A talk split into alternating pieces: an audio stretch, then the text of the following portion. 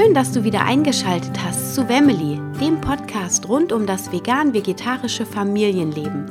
Hier bekommst du viele hilfreiche Tipps und Tricks, wie man mit den Herausforderungen im vegan-vegetarischen Familienalltag gut umgeht. Und nun wünsche ich dir viel Spaß bei der neuen Folge.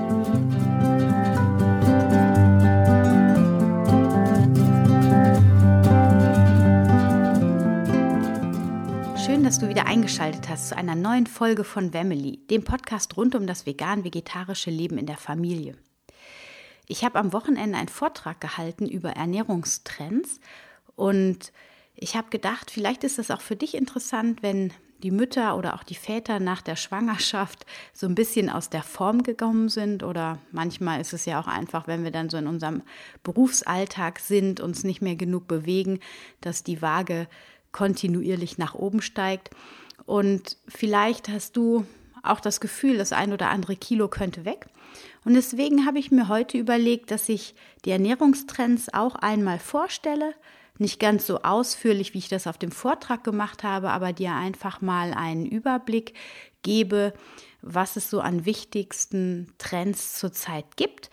Und vielleicht findest du ja das ein oder andere Konzept, was für dich gut passt, was du in deinen Alltag integrieren kannst, um das ein oder andere Kilo vielleicht loszuwerden oder aber einfach um deine Ernährung zusätzlich zur veganen oder vegetarischen Ernährung noch zu optimieren, damit du mehr Kraft, Leistungsfähigkeit und Freude in deinem Familienalltag hast. Ich habe mir fünf Ernährungstrends ausgesucht, so diese, diesen Mainstream, wie ich finde.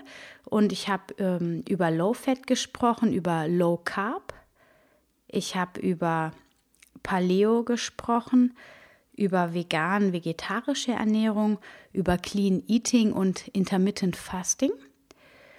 Und habe noch so einen kleinen Ausschwank zur Trendkost auch gemacht, weil, wie ich finde, äh, ja, das ist so in meiner Wahrnehmung der erste große Hype, der so um die Ernährung und äh, um Diäten kam. Das war dieses Buch Fit for Life.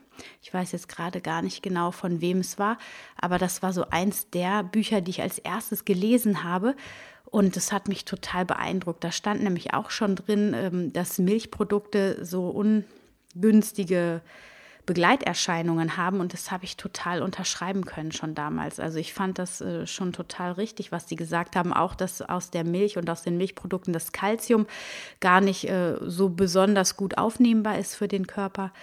Wie es jetzt letztlich ist, ob das Kalzium aus der Milch nicht abspaltbar ist vom Casein, von dem Milchprotein oder aber ob die Milch so säuernd wirkt, dass der Körper eine extra Portion Kalzium braucht, um den Säuregehalt wieder abzupuffern, sei mal dahingestellt. So oder so haben die auch damals schon gesagt, dass Milchprodukte eher ungünstig für den Organismus wirken. Und das äh, fand ich schon sehr spannend damals. Das hat mich so als erstes geprägt. Und äh, das Zweite, was mich wirklich auch stark geprägt hat, und ich glaube, das ist auch immer noch äh, ja, unterschwellig in den Frauenköpfen vor allem drin. Das ist diese Low-Fat-Bewegung, die damals total missverstanden wurde. Also es war dann wirklich Low-Fat gleich No-Fat. Und da hat diese Bewegung sich dann irgendwann auch von distanziert und das korrigiert, denn ähm, No-Fat ist absolut nicht gut. So wie wir heute wissen, geht es vor allem darum, dass man einen moderaten Fettkonsum hat und darauf achtet, dass man ausreichend ungesättigte und mehrfach ungesättigte Fettsäuren zu sich nimmt, die vor allem in Pflanzenproteinen, äh, Pflanzenprodukten enthalten sind, die gesättigten Fettsäuren vor allem in tierischen Lebensmitteln Genau, und ähm, beim Low Fat ist das einzige Prinzip eigentlich, dass man eben auf den Fettgehalt der Nahrung achtet. Und da gibt es jetzt auch eine neuere Form von dieser Low-Fat-Methode. Da werden halt 30 Energieprozent der Kalorienzufuhr der täglichen empfohlen. Und letzten Endes ist das nicht mehr, als die Deutsche Gesellschaft für Ernährung auch empfiehlt. Also eigentlich ist diese Low-Fat-Diät gar nichts, ähm, ja eigentlich keine Diät, sondern die befolgt nur die Richtlinien der DGE. Und da gibt es heute auch ganz tolle neue, ich muss mal gerade meine Unterlagen hier raussuchen, es gibt da so ganz viele tolle Neuerungen. Heute gibt es diese Low-Fat-Bewegung immer noch und zwar vor allem auch bei Veganern und Rohköstlern oder Rohveganern. Und heute heißt das aber nicht mehr Low-Fat, sondern High-Carb, Low-Fat, also viel, ähm, viel Kohlenhydrate und wenig Fett. Und da gibt es ziemlich extreme Ausschweifungen. Da nehmen die Leute, die, diese an, die sich nach diesem Prinzip ernähren, 80 Prozent Kohlenhydrate 10% Fett und 10% Proteine aus der Nahrung auf. Und äh, vor allem kommen die Kohlenhydrate aus Früchten, aus Gemüse, aus Salat, Nüssen und Samen. Nehmen also keine tierischen Produkte zu sich und auch ähm, nicht wirklich Öl, sondern es geht wirklich darum, die Fette zu, sehr stark zu reduzieren. Dann gibt es eine weitere Variante, die heißt Raw Till 4 total super Name, wie ich finde. Und da geht es darum, ähm, bis 4 Uhr nachmittags nur Rohkost zu genießen und möglichst wenig Salz. Die Raw Till 4 Leute lieben Monomeals. Sogenannte Monomeals bestehen nur aus einer Zutat, zum Beispiel Bananen oder eben anderen Früchten. Und bei denen ist sogar die Zusammensetzung der Kalorien 95 Prozent aus Kohlenhydrate, 5 Prozent Fett, 5 Prozent Proteine. Also wenn man die ähm, Deutsche Gesellschaft der Ernährung anschaut, die empfehlen von den Kohlenhydraten her 55 bis 60 Prozent der Nahrungsenergie, die man aufnimmt, 15 Prozent Proteine und 30 Prozent Fett. Also da weicht das schon extrem von ab. Fette und Eiweiße werden laut Deutscher Gesellschaft für Ernährung viel zu wenig aufgenommen. Und diese Ernährungsform, die ist auch bei Veganern immer beliebter. Und wenn ich so meine Instagrams, äh, die Instagram-Leute anschaue, dann sieht man das auch. Also die sind immer auf Power, Power, noch weniger Fett, noch mehr coole Smoothies und äh, die hauen sich da echt Fruchtzucker ohne Ende rein. Wie gesund das unterm Strich ist, das wird sich dann noch zeigen. Es gibt nämlich da ja natürlich auch Leute, da komme ich gleich zu, zu dieser Low Carb Bewegung, die sagen, dass das gar nicht besonders gesund ist. Aber ich wollte noch eine Sache ergänzen und zwar gibt es noch eine Steigerung, Starch Solution nennt sich das. Und die ähm, gehen ganz ins Gegenteil, die essen nicht roh, sondern die sagen also vor allem hohe Kohlenhydrataufnahme aus gekochten, stärkehaltigen Lebensmitteln wie Kartoffeln, Reis oder Nudeln und, und zwar aus Vollkorn. Das ist das Wichtige, weil der glykämische Index, das ist der Wert, der der misst, wie stark der Blutzucker im postprandial, also nach der Mahlzeit, ansteigt. Und wenn ein Lebensmittel einen geringen glykämischen Index hat, dann heißt das, dass der Zuckerwert, im, der Blutzucker im Blut nur langsam ansteigt. Und wenn er einen hohen glykämischen Index hat, also wie zum Beispiel reife Bananen, die haben einen sehr hohen glykämischen Index, das bedeutet dann, dass nach der Aufnahme einer Banane der Blutzucker ganz stark nach oben steigt. Und ähm, ja, auch hier wieder total konträr zu der Vorläufer äh, zu dem Vorläuferkonzept Raw Till 4 äh, Starch Solution, also die wollen nur komplexe Kohlenhydrate und äh, bloß nicht so viel Rohkost und auch nicht so viel Obst. Äh, weil die meinen nämlich, dass die Heißhungerattacken dadurch minimiert werden, weil der Blutzuckerspiegel nicht so hohen Schwankungen unterliegt und das zu einer besseren Fettverbrennung führt. Gut, das waren die Kohlenhydrate, die so gehypt werden gerade, vor allem eben aus natürlichen Produkten. Das ist bei allen Konzepten, die ich heute vorstelle, schon auch ähm, deutlich zu merken, beziehungsweise die empfehlen alle, dass man sich vollwertig ernährt und möglichst eine hohe Qualität an Lebensmitteln zu sich nehmen sollte und darauf achten sollte, dass die Dinge aus biologischem Anbau sind, etc. Aber da sage ich später auch noch mal was zu. Kommen wir zu dem Low Carb, zu den Kohlenhydraten, die reduziert werden sollen. Und da hatte ich zwei habe ich zwei Ernährungskonzepte. Einmal die Atkins-Diät, die ich vorgestellt habe, und das Prinzip von Schlank im Schlaf. Die Atkins-Diät, ähm, die ist ziemlich extrem. Die will ich, glaube ich, hier auch gar nicht weiter aufführen. Die ist, äh, da muss man sich ziemlich streng an, an eine besondere Kohlenhydratmenge im Alltag äh, halten. Und ich glaube, das ist für Mütter oder Eltern irgendwie nicht wirklich praktikabel. Außerdem ist es auch wieder ein sehr extremes Konzept. Wenn euch das interessiert, ich werde den Artikel auch auf meinem Blog veröffentlichen, dann könnt ihr da nochmal nachlesen. Da werde ich die Atkins-Diät auch kurz beschreiben. Kommen wir zum Prinzip von schlank im Schlaf.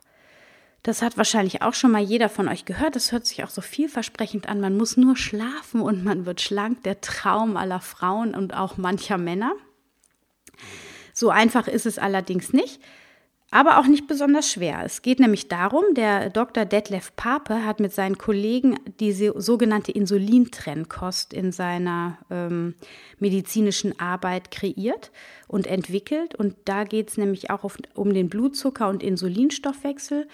Und ähm, der Dr. Pape sagt, dass der Insulinspiegel im Körper an verschiedenen Tageszeiten unterschiedlich hoch ist. Und zwar von sich aus. Also der Körper schüttet von sich aus eine gewisse Menge Insulin je nach Tageszeit aus oder ist in der Lage, diese auszuschütten. Und nach diesem Prinzip hat er dann einen Ernährungsplan entwickelt, an den man sich halten soll. Und er besagt, man soll zum Frühstück Kohlenhydrat reich essen und eiweißarm. Das bedeutet, wenn du ein Müsli isst morgens, dann lass die Milch weg.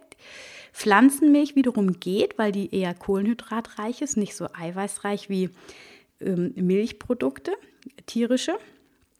Und äh, ansonsten nimmst du Saft für dein Müsli oder heißes Wasser, kannst Obst reintun, aber eben nichts, was Eiweiß enthält.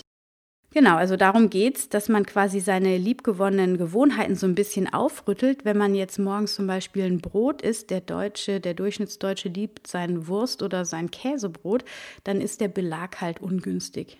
Zum Mittagessen gibt es dann vollwertige, ausgewogene Mischkost, also man kann Kohlenhydrate und Eiweiße mischen.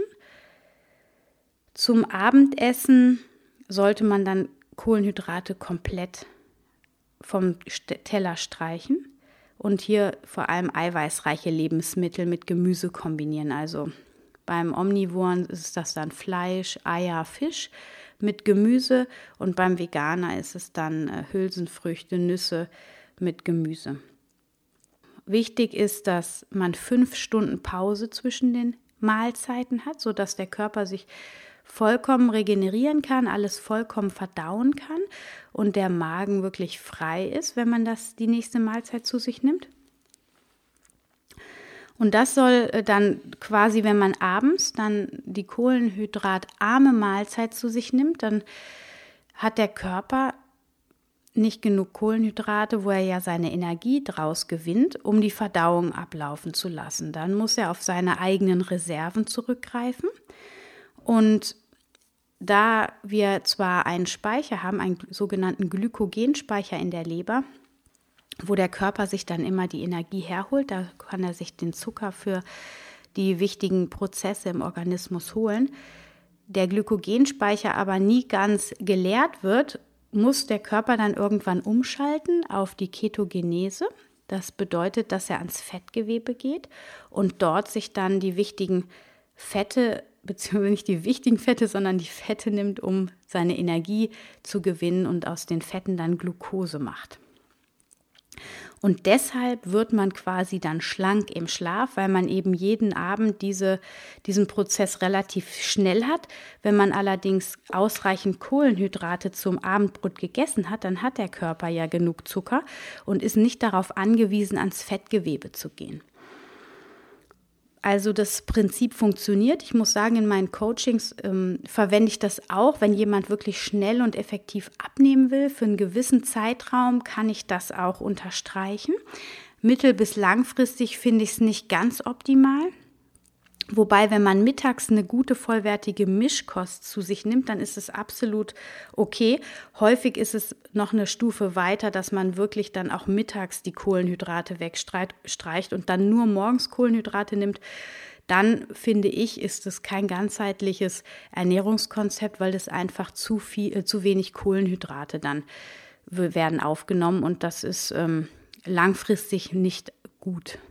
Ja, schlank im Schlaf ist auch wieder, das sagen aber mittlerweile fast alle Diäten in Anführungsstrichen oder Ernährungskonzepte. Also es geht nicht darum, eine kurzfristige Diät zu machen, sondern dass man wirklich sein Lebenskonzept darauf baut und das langfristig äh, durchhält.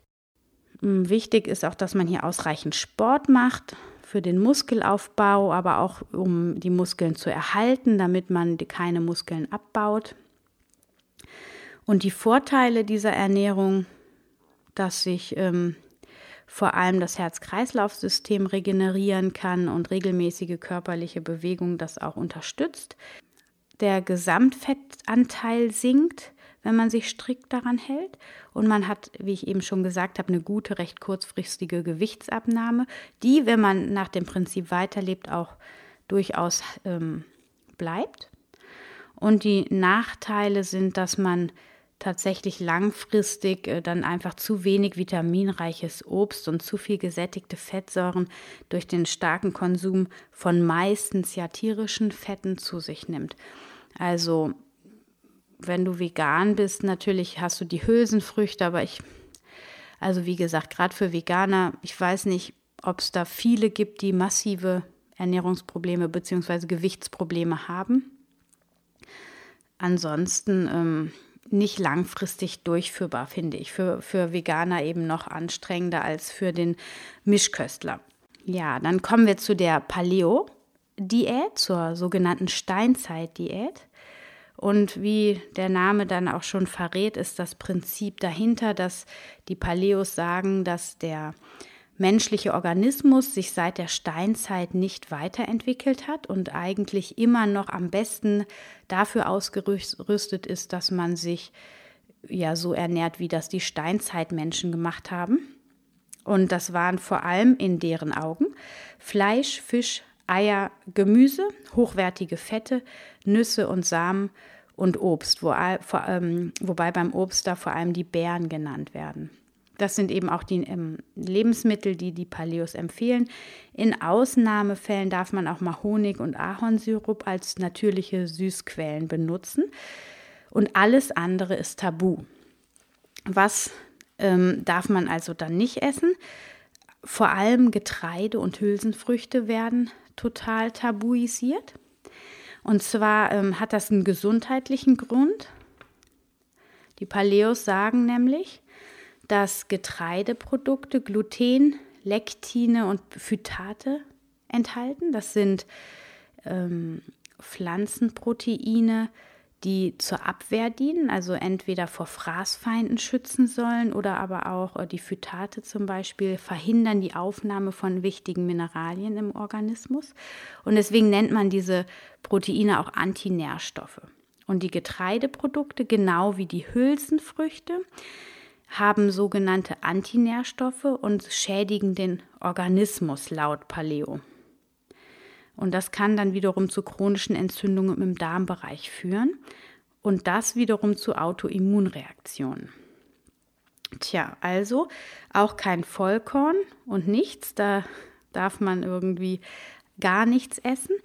Und ähm, Milchprodukte essen die Paleos auch nicht, denn ähm, die sind auf der einen Seite mit Getreide und Hülsenfrüchte so extrem, auf der anderen Seite achten sie aber doch sehr, sehr auf Qualität. Und bei den Milchprodukten sagen sie, dass äh, grundsätzlich Milch von der Kuh eben für die Kuh ist und nicht für den Menschen und dass da Wachstumshormone enthalten sind, die unseren Hormonhaushalt ins Ungleichgewicht bringen und ähm, dadurch ja, mit den Wachstumshormonen, also das stand eben auch schon in diesem Trendkost Fit for Life Buch, dass das mit der Kuhmilch soll ja ein Kalb auch von, ich weiß nicht, 60 Kilo auf 600 Kilo gebracht werden, natürlicherweise. Und naja, wir sind halt Menschen und wir wiegen maximal 60 bis 80 Kilo im Optimalfall. Und ähm, da ist es schon klar, dass die Wachstumshormone für uns da irgendwie fehl am Platz sind. Außerdem sind Milchprodukte heute nicht mehr so, wie sie mal waren. Früher hat man ja Rohmilch verzehrt und daraus die Produkte. Das war alles recht frisch und naturbelassen und heute sind die Milchprodukte pasteurisiert, homogenisiert, hoch verarbeitet, also häufig mit Farbstoffen mit Emulgatoren, mit ähm, Konservierungsstoffen und was die Joghurts alles enthalten, will man teilweise gar nicht wissen. Außerdem werden die konventionellen Kühe alle mit genmanipuliertem Futter gefüttert. Das heißt, wenn ich Milch kaufe oder Milchprodukte, die nicht bio sind, dann habe ich immer die Gefahr, dass da genmanipulierte ähm, DNA mit enthalten sind, ist. Und äh, ich glaube, 80 Prozent der Deutschen lehnen das kategorisch ab. Und deshalb will die Milchindustrie auch nicht, dass das auf der Milch deklariert wird, welches Futter die Tiere gekriegt haben. Da kämpfen wir noch drum, dass das endlich deklariert wird, weil dann würde das genmanipulierte Futter auch aus den Ställen verschwinden. Bin ich mir ganz sicher. Zurück zu den Paleos, also Milchprodukte, Getreide und Hülsenfrüchte gibt es bei denen nicht. Zucker und künstliche Süßstoffe auch nicht, eben aus dem genannten Grund, dass es das früher nicht gab und dass es einfach ungesund und schädlich ist. Dinge wie Agavendicksaft und Zuckerrübensirup werden die nicht auf dem Teller haben. Süßigkeiten, klar, natürlich auch nicht, gab es in der Steinzeit nicht. Gibt viel zu viele künstliche Zusatzstoffe, die da drin sind. Softdrinks, zuckerhaltige Getränke, raffinierte Pflanzenöle und Fette werden auch nicht genommen, ist klar. Was ich spannend fand, bei dem Öl stand, dass die nicht in Plastikflaschen benutzt werden sollen. Also dass das Öl quasi, wenn es in der Plastikflasche ist, äh, die Stoffe die Weichmacherstoffe vom Plastik übernimmt und wir die damit konsumieren.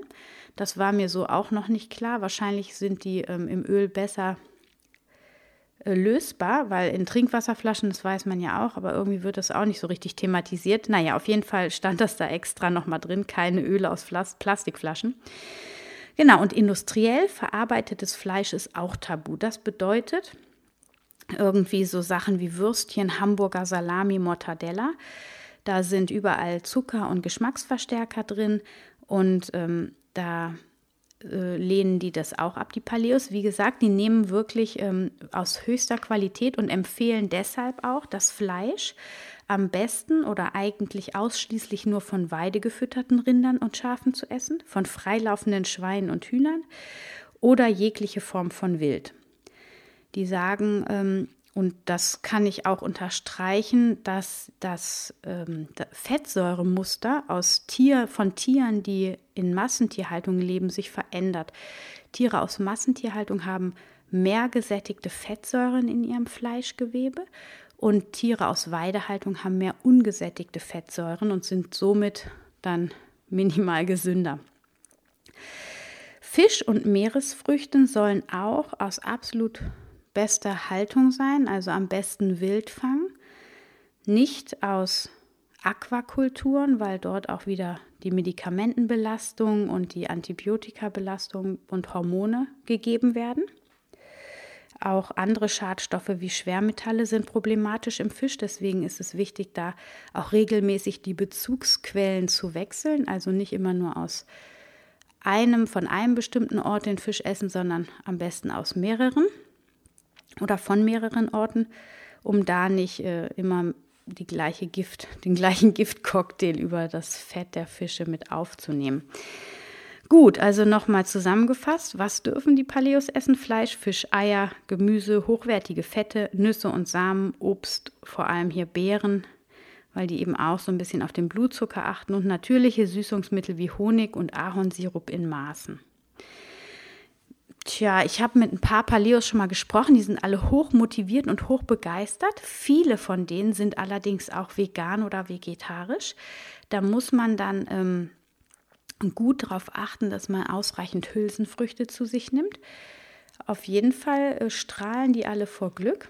Es liegt wahrscheinlich daran, dass die Produkte, die sie äh, zu sich nehmen, höchste Qualität, höchster Qualitätsstufe entsprechen. Das ist ja auf jeden Fall auch ein positiver Vorteil. Ansonsten, ähm, ich habe mal mit einer gesprochen, die, die essen teilweise zehn Eier am Tag. Und da denke ich mir so, okay, zehn Eier am Tag, das ist auf jeden Fall ein Wort. Das würde ich überhaupt nicht schaffen. Da würde ich irgendwie, beim fünften würde mir das Ei wahrscheinlich im Halse stecken bleiben. Und äh, äh, noch eine Anmerkung von mir. Also ich meine, die Steinzeit ist ja jetzt nicht gerade erst zehn Jahre her. Und von daher genau wie heute auch gibt es ja, äh, gab es früher auch schon bestimmte Regionen, wo bestimmtes Essen und bestimmte Nahrung konsumiert wurden, genau wie das heute auch ist.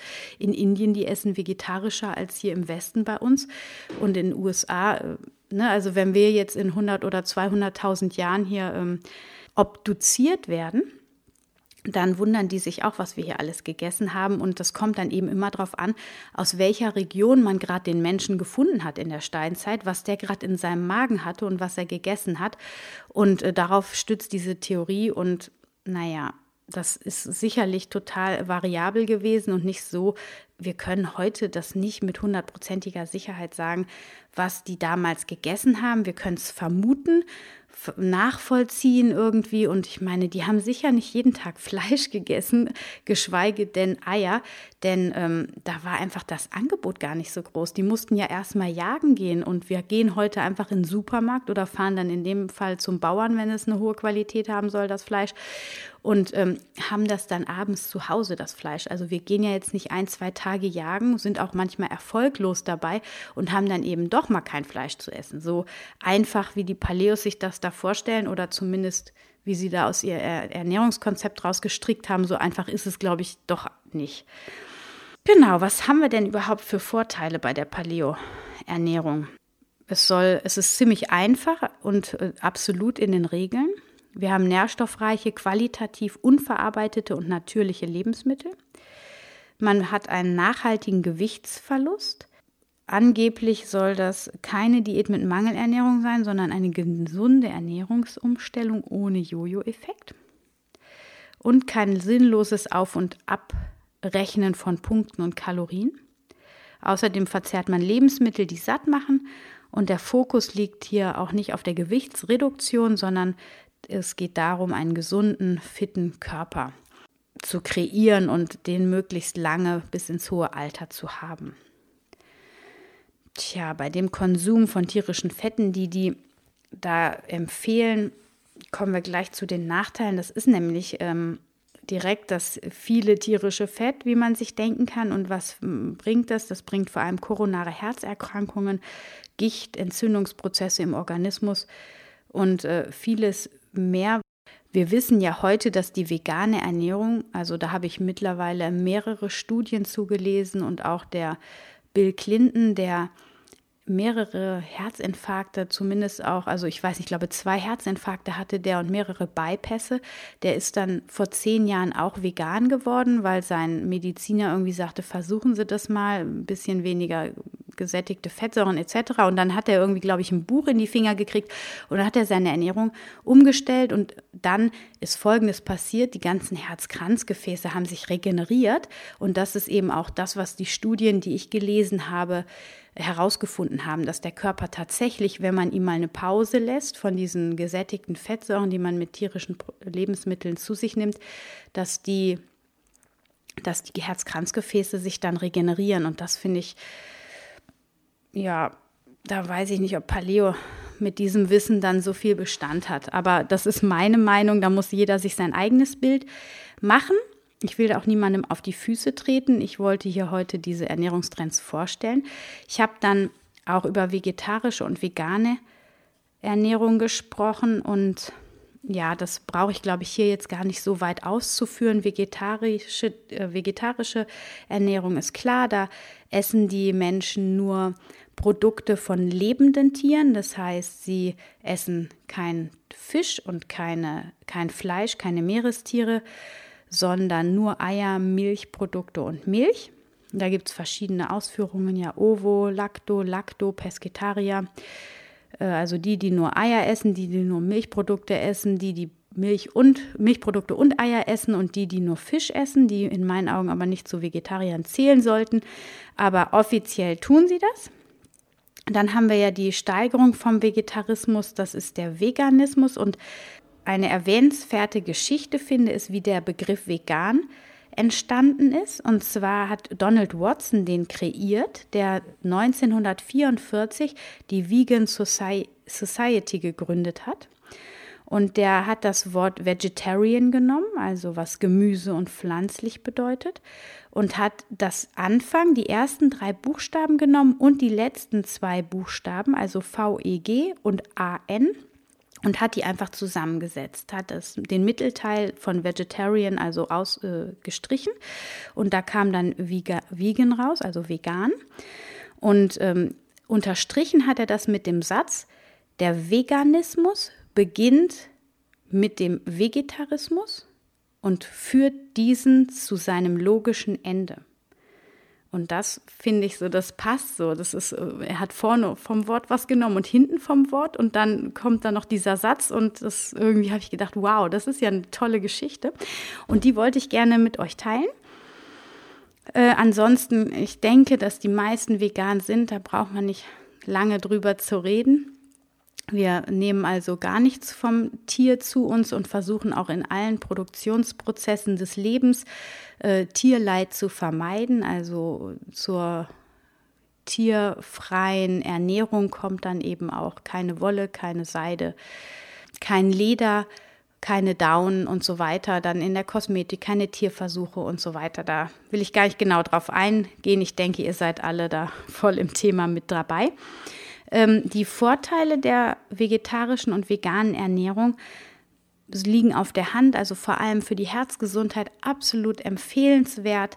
Das ist eine, muss nicht, aber sollte auch eine vollwertige, gesunde Ernährung sein. Also die meisten Veganer sind sehr ernährungsbewusst, haben, sind gut informiert, gerade auch weil in den letzten Jahren ja auch immer wieder Schlagzeilen gemacht wurden, dass es irgendwie gefährlich ist und da sich da auch bei der Deutschen Gesellschaft für Ernährung immer noch nicht wirklich das Statement rauskristallisiert hat, dass eine ordentlich geplante vegane Ernährung empfehlenswert ist ist der also sind die meisten Veganer ziemlich informiert, viel informierter als Omnivore oder ähm, Mischköstler. Und von daher denke ich, ist das jetzt, dass vegan ungesund ist, irgendwie schon fast veraltet. Die meisten, ich schätze mal 80 Prozent, die sind hoch informiert und achten auf eine ausgewogene, gute Ernährung. Denn wenn man jetzt nur die Tiere anschaut, irgendwann ist das so eine Schlussfolgerung, dass man eben auch für sich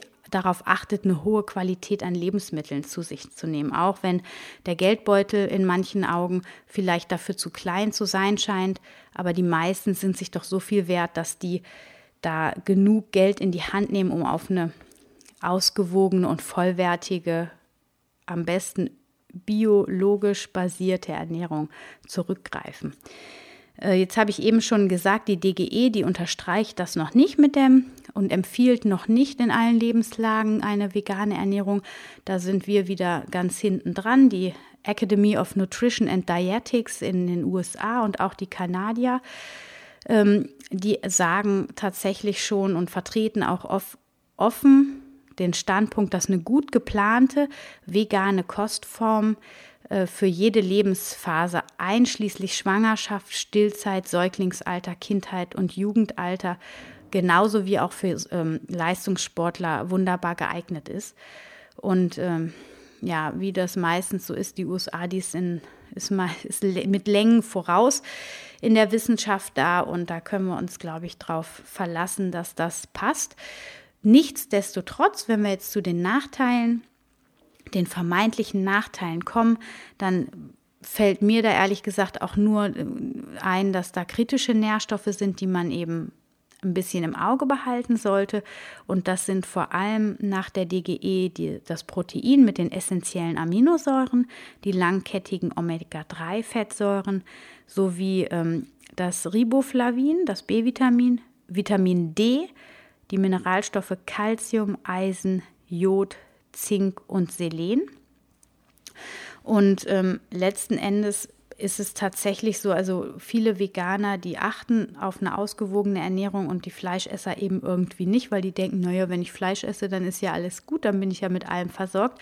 Aber so ist es eigentlich nicht, denn es gibt ja mittlerweile auch viele, die nur einmal in der Woche Fleisch essen und das äh, hilft dir dann auch nicht, deinen Eisenspiegel auf ein normales Level zu bringen.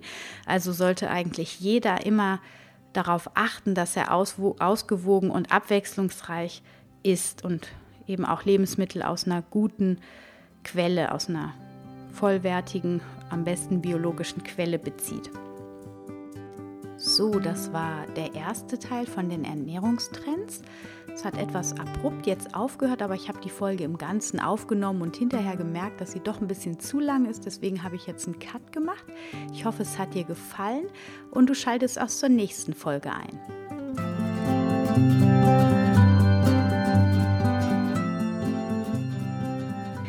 Ich freue mich, dass du wieder dabei warst bei einer neuen Folge von Wemily, dem Podcast rund um das vegane, vegetarische Leben in der Familie.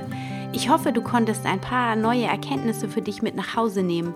Und ich würde mich sehr, sehr freuen, wenn du den Podcast weiterempfehlst, deinen Freunden, deinen Bekannten oder mir eine Bewertung und einen Kommentar bei iTunes hinterlässt. So hilfst du dabei, dass auch andere Menschen diesen Podcast hören können und finden.